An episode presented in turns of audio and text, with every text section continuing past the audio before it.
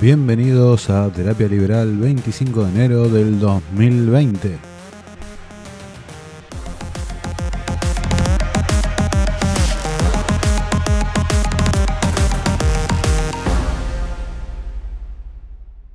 Ayer me siento en un bar de Nueva Córdoba con un amigo y la señora. Llega la encargada de atendernos, nos saluda con una sonrisa y se dio el siguiente diálogo que me trajo un recuerdo de una charla con unos amigos.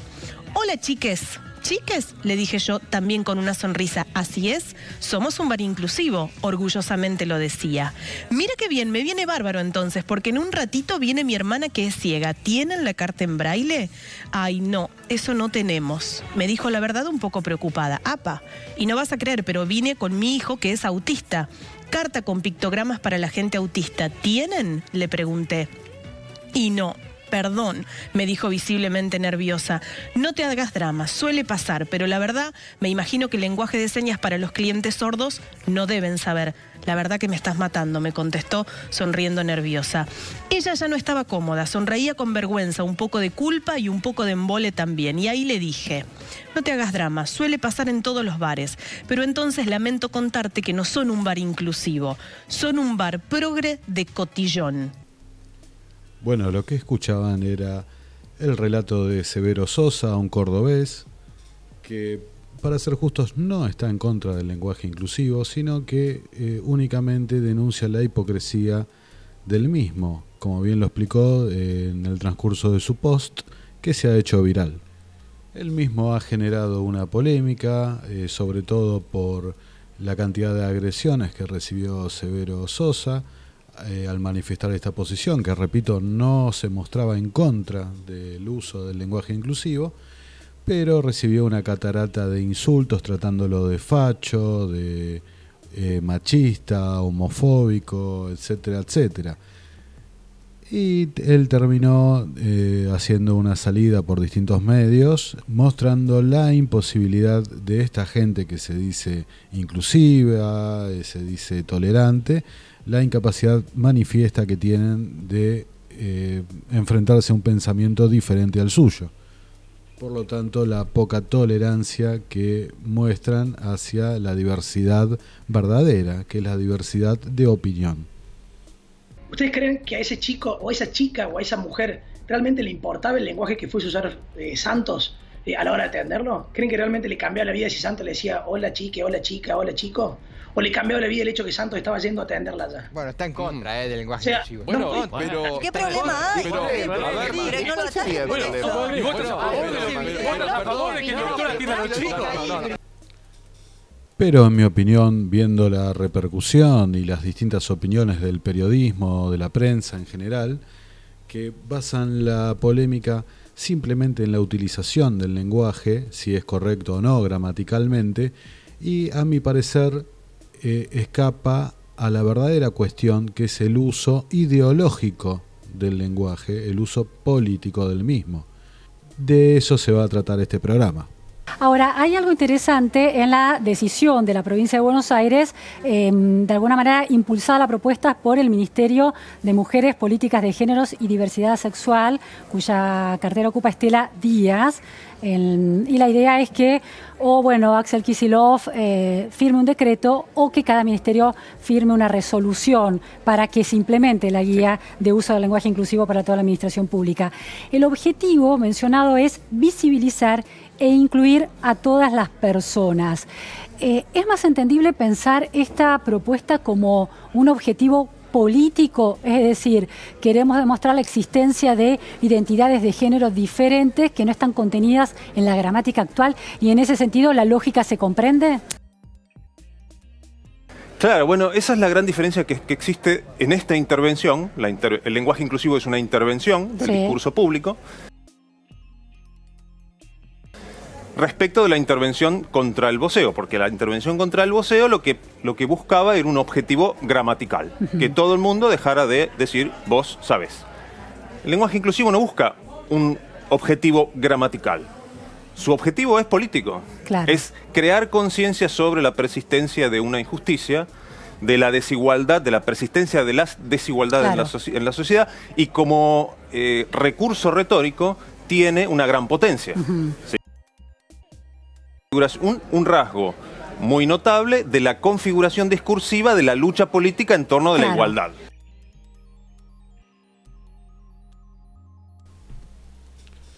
Bueno, en línea con lo que hablamos en el capítulo anterior, tenemos que hablar de marxismo cultural y hegemonía cultural.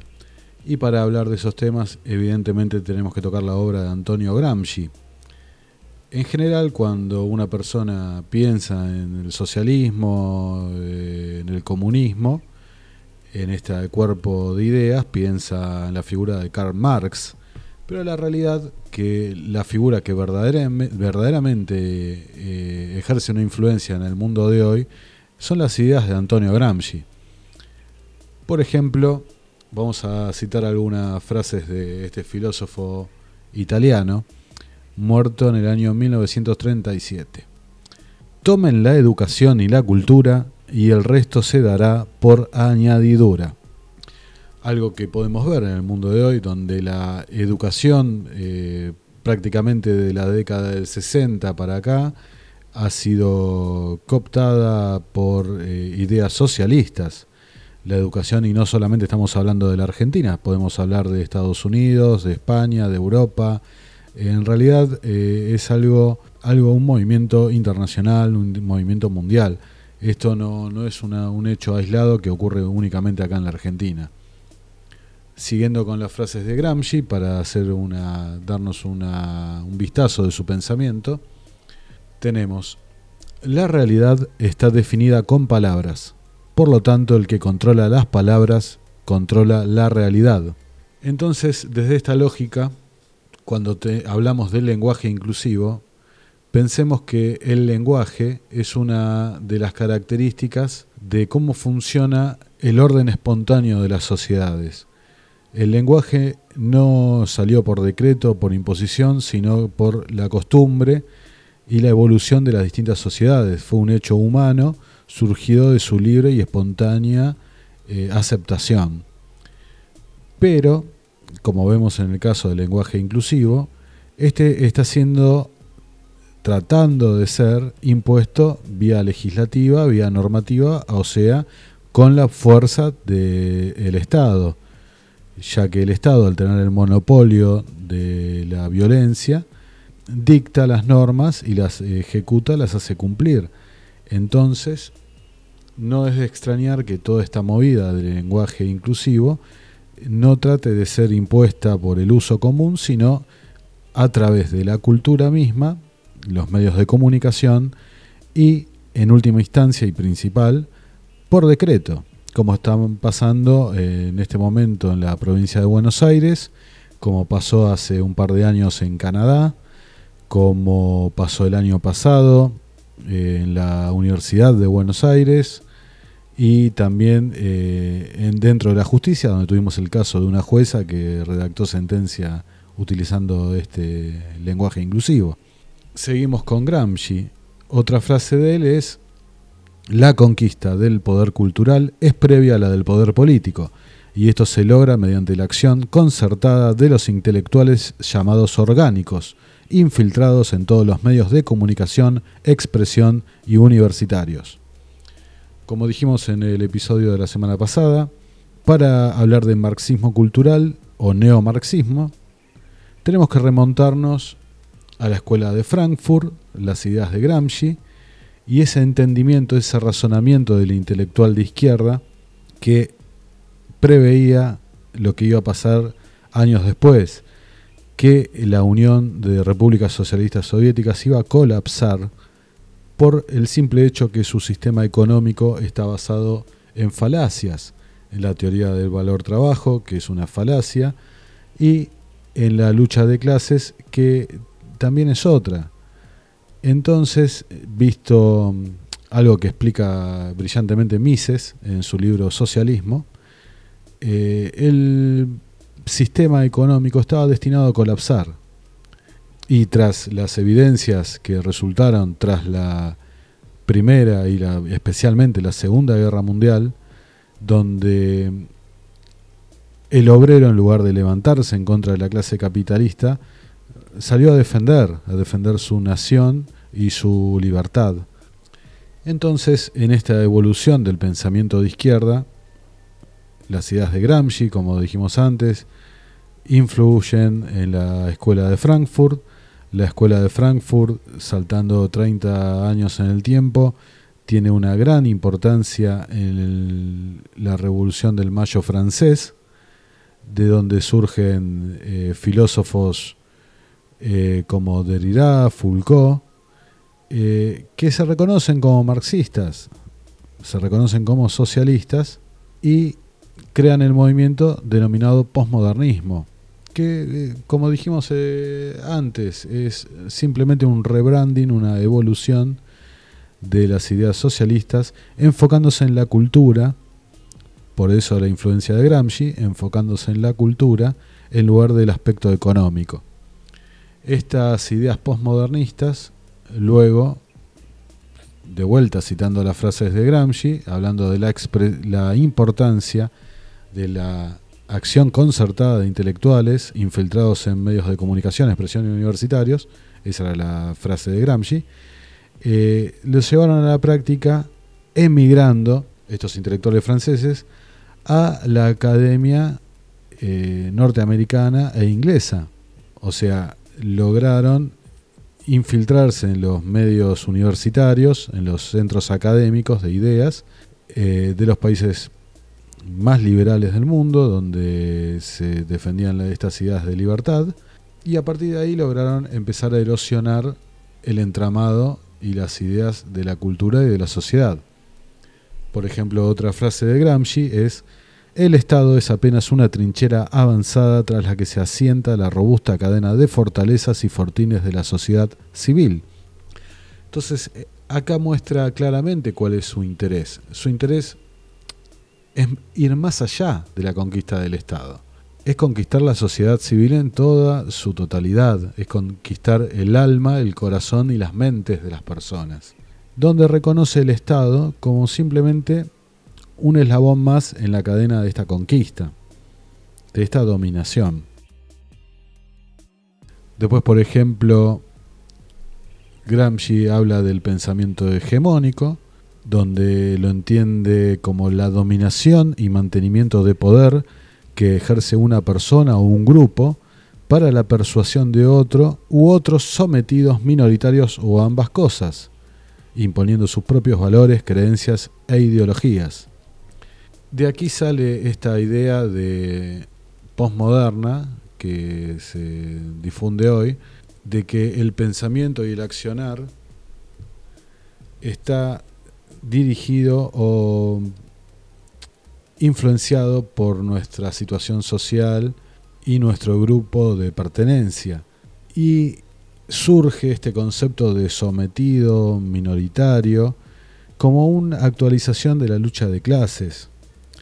Entonces, ¿cuál es lo importante? Lo importante en estas ideas es entender que como su base filosófica es la filosofía kantiana, esta idea de Hobbes, de el hombre como su peor enemigo, o, o esta idea de que la vida, un estilo de darwinismo social, esta idea de que la vida es una constante lucha, una constante eh, masacre de uno por el otro, una supervivencia del más fuerte, algo que claramente no es así, sino eh, estaría todo el tiempo el ser humano matándose entre sí, no habría eh, solidaridad real, ¿no? como la, que quieren imponer, no habría buenas acciones, buenos sentimientos, simplemente esta idea de, de constante lucha, y envidia y resentimiento, este, este, esta idea de divulgación, de expansión de estos valores tan perniciosos para el entramado social, simple, sirven como el viejo dicho de divide y conquistarás. En su momento, en la década del 30, se utilizado estos mismos argumentos para eh, justificar eh, genocidios brutales y la eliminación y la masacre de, de ciudadanías, poblaciones enteras. Y hoy ese mismo pensamiento está influyendo en la mente de las personas más jóvenes de nuestra sociedad. Detrás de esta mm, de esta idea de la inclusión, que claramente, como lo vemos en los audios, como lo escuchamos en los audios anteriores, es una verdadera farsa, eh, detrás de esta idea de sentirse oprimido, ¿no? como decía Paulo Freire en, en sus textos, la psicología del oprimido, esta idea de lo que yo no tengo es porque me lo está sacando otro, todo, toda esta idea de resentimiento, envidia, la utilizan únicamente para ejercer el poder y dominar puestos y alcanzar lugares de privilegio dentro de la organización estatal, que es el organismo máximo para ejercer ese poder. Entonces, por ejemplo, otra frase de Gramsci, hablando del dominio cultural, dice, el dominio de una identidad sobre otra. Una nación puede tener una hegemonía gracias a su, potencial económico, militar o político. Se puede hablar de hegemonía mundial como el dominio del mundo por parte de una sola nación o un solo grupo de hombres. De naciones, perdón. Y esto me sirve para mostrarles con dos ejemplos que es realmente lo que está pasando hoy. Estas ideas socialistas, donde no existe el mérito en la sociedad, donde no existe el individuo de por sí, sino que el individuo está sometido al capricho de la mayoría, donde el colectivo es más importante que el individuo, o sea, es decir, un individuo puede ser sacrificado, como hablamos en otro episodio, como en una sociedad precolombina, un individuo eh, tiene que ser sacrificado por el bien de los demás, donde no se respeta la individualidad, donde no se respeta la libertad, donde no se respeta la propiedad privada, porque está todo sometido al beneficio de la mayoría. Pero claro, esa mayoría liderada por una clase social superior, que es la casta política que la controla.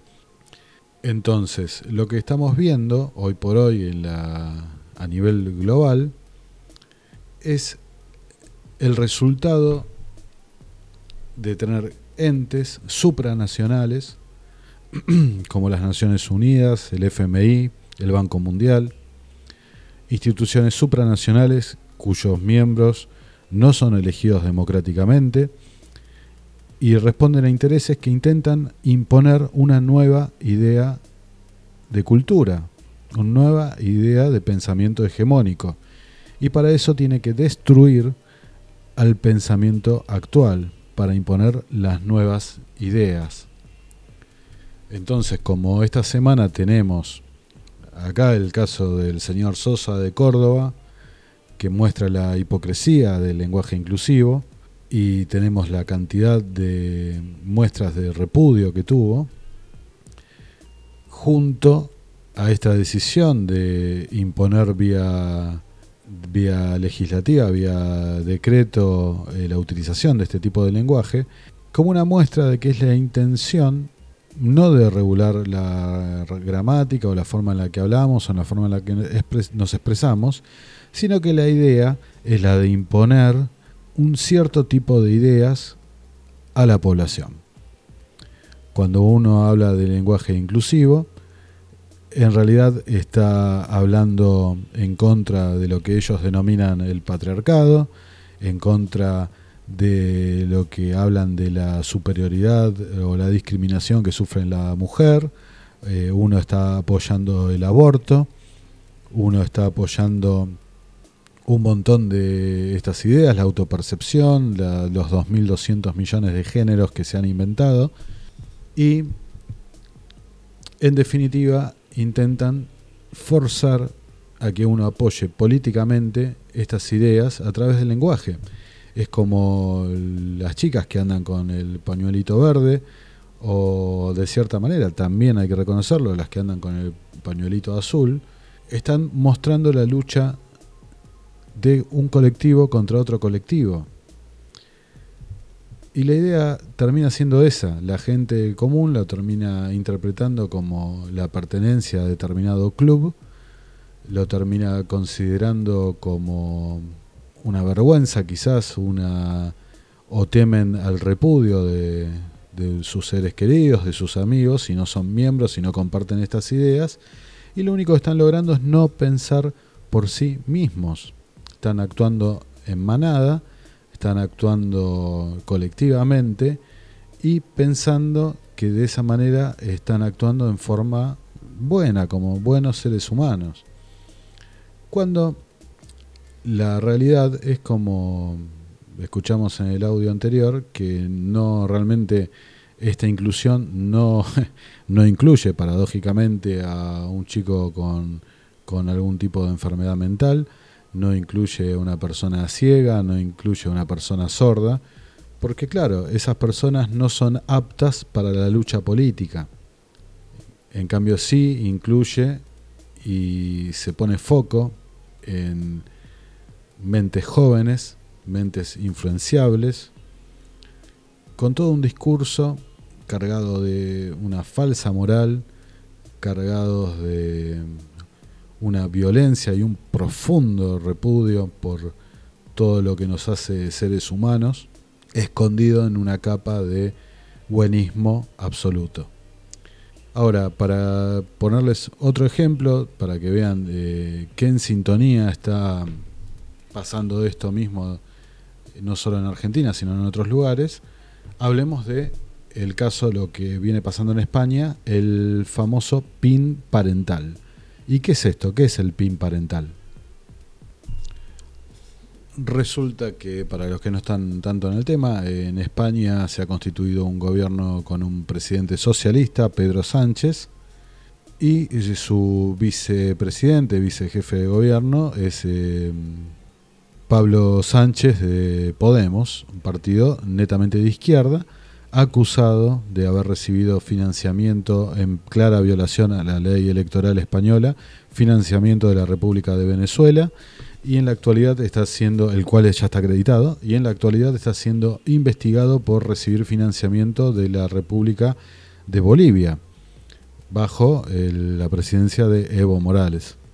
Entonces, en este país, como acá igualmente que en la Argentina, empiezan a surgir estas leyes de educación sexual integral, esta idea del lenguaje inclusivo, esta idea del feminismo, eh, campañas en contra de distintos de cuotas de género, en, contra de distintas manifestaciones de, de la sociedad actual.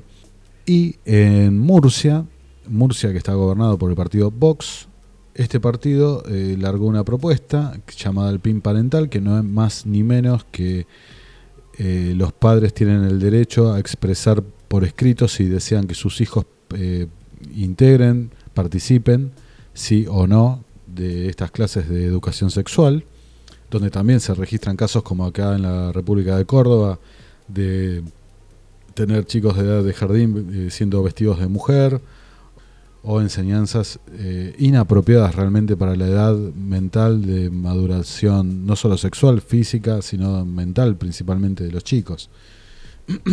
Entonces, esta idea de Vox de permitir que los padres elijan si quieren o no, tuvo un, una furiosa, una furiosa reacción de parte del actual gobierno español y una cataratas de críticas iguales a las de Severo Sosa, tratándolo de fascistas, de esto, de lo otro, de homofóbicos y demás. Y todo esto tuvo una graciosa, para mí graciosa, eh, declaración de la ministra de Educación española que se las voy a mostrar ahora en este momento.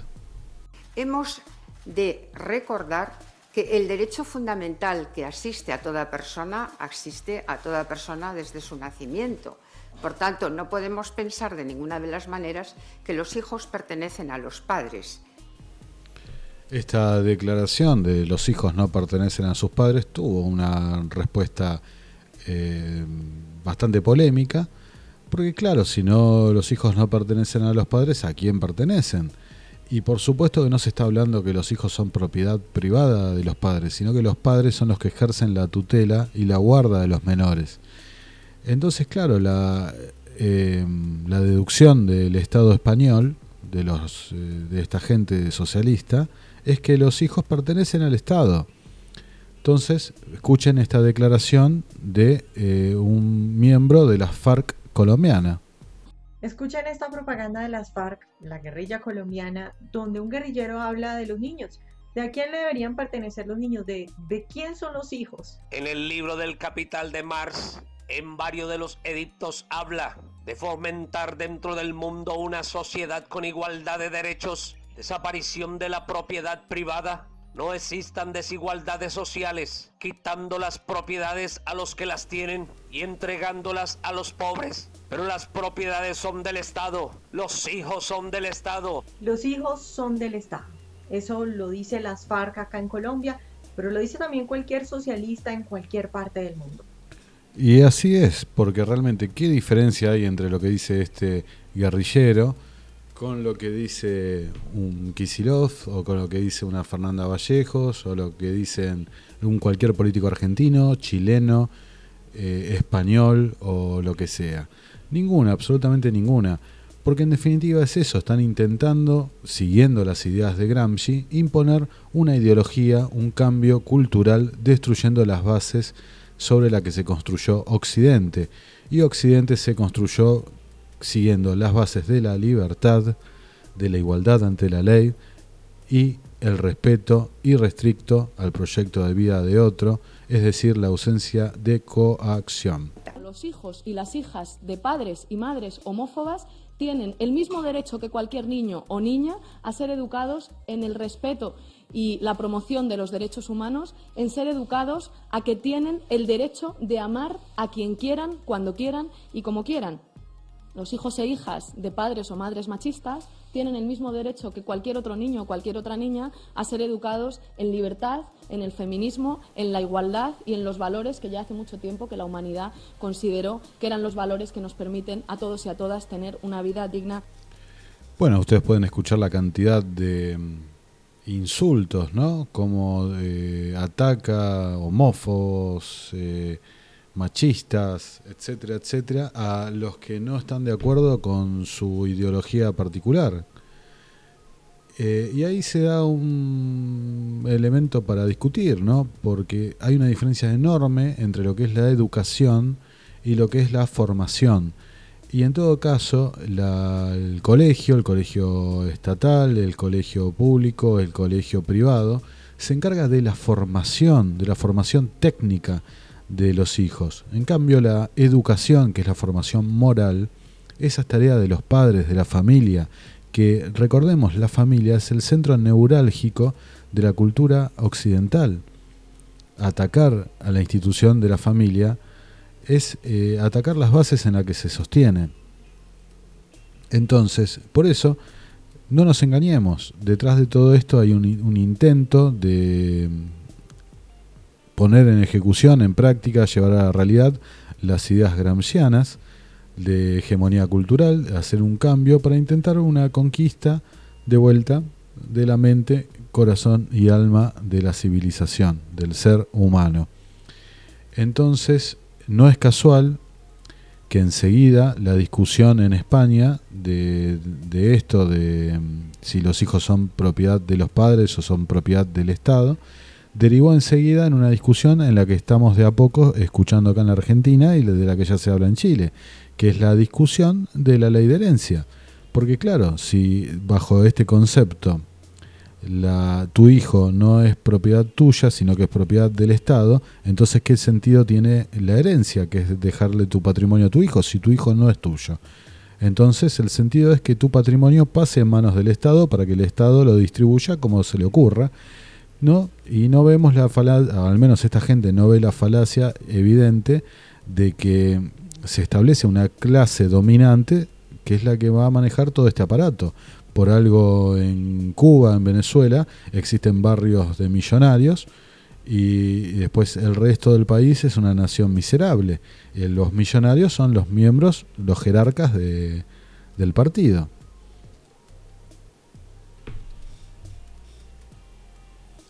Entonces, cuando vemos la influencia de vuelta de todos estos organismos supranacionales, ONU, Banco Mundial, eh, FMI, y su injerencia en el aspecto, o sea, para poner un ejemplo, el acuerdo de la Argentina con el Fondo Monetario que del año hace dos años que fue tan castigado, tan criticado de la, eh, de la administración de Mauricio Macri, por ejemplo, contaba entre sus cláusulas que la Argentina debería, debía, debía promover la ideología de género, la ley de identidad sexual. Entonces, ¿qué tiene que ver un fondo, un salvataje monetario a un Estado con eh, aspectos sociales o culturales de la nación? Es porque están tratando de difundir unas ideas. Entonces, no es casual que en Chile, que ahora está tan en boga el cambio de la constitución, que realmente por lo que se puede ver en las encuestas independientes, eh, realmente no es un tema que preocupe a la ciudadanía, ni es una de las prioridades. Creo, si no me equivoco, haber visto un listado donde estaba en el puesto 170 y algo la prioridad de modificar la constitución. Pero la ONU estuvo operando para lograr este resultado, ya llevaban por lo menos seis años en esto buscando este cambio constitucional. Porque de vuelta están tratando de imponer, como acá en chiquitito, Kisilov en la provincia de Buenos Aires, imponer por decreto, en Chile están tratando de hacerlo a lo grande vía constitucional. ¿Para qué? Para imponer una idea política, porque realmente no les importa para nada la mujer, no les importa para nada la inclusión, no les importa para nada la igualdad, porque para ellos la igualdad únicamente se refiere a una igualdad material y económica. Entonces, de vuelta, eh, si dejamos que estas ideas triunfen y no llevamos adelante la batalla cultural desde al menos el metro cuadrado que a cada uno le toca, yo desde este podcast, eh, alguno lo hará desde la televisión, otro hablando con su vecino, si no empezamos a mostrar que esto nos está llevando un camino no, solo de servidumbre, sino que de miseria y de opresión, un camino que la humanidad ya recorrió, eso es lo peor de todo, ya recorrió con 150 millones de muertos, ¿no? Eh, tengamos cuidado, porque ¿qué es lo que nos espera? Nos espera un futuro muy sombrío, muy sombrío, opresivo y mm, donde realmente la esencia del ser humano, donde se ve en toda su expresión, que es en su bondad y en su, solidaridad voluntaria, voluntaria, porque nada que es hecho bajo opresión realmente es, eh, es valorable. Lo que es valorable es lo que es hecho con intención verdadera. Sin eso, se pierde la esencia misma del ser humano y su naturaleza se ve corrompida. Y esto lo que esta gente en post de lograr el paraíso en la tierra van a terminar logrando el infierno. Bueno, para ir cerrando los dejo con un bonus track, un regalito y nos vemos la semana que viene. Luego del éxito arrasador del CD Música Inclusiva, llega el Edente mes impertente del año. Más de 20 artistas en escena, interpretando todas sus canciones en vive. Llega Lila Peluce, Reque Marten, Mercele Morele, Ricardo Mentaner, Enrique Iglesias y le cantante españole Rosane y su éxito Enfuegue lente. Afuegue lente tu mirada. Afuegue lente tu nade. Pa' manda este le cure con el fuerte de los vientos y el caler de la ternura. Sigue el camino del corteje. Eh, fuegue lente, fuegue bien. Lila Peluce todos tus artistas van a cantar así para vos. Obligados por las compañías discográficas en un intento desesperado por levantar sus ventas. Solitaria, camine de bikini. La gente se pone a murmurar. Dicen que tiene un pene. Dicen que tiene un pene que le hace llorar. Al tan precioso, yo sé No convocamos a ningún reggaetonero ni del trap porque queríamos músicos y cantantes con talento. Los cantantes tienen que hacer un esfuerzo sobrehumano para cantar todos sus temas con E. Algunos ya tuvieron que internarlos. Probablemente, yeah, te metes a olvidar y sin embargo, yeah, te seguiré esperando. No me querí ir, pero a ver si algún día que te quieres volver, me encuentres todavía. Pero si aún estoy en el lugar de siempre, en la misma ciudad y con la misma gente, para que te volver no encuentres nada extraño y tú quieras volver. Lela Peluce. Hay artistas que para su suerte zafan de cambiar sus nombres, como Juanes, Cheyenne y Fito En Páez. café se dieron ver casualidad, cansadas en el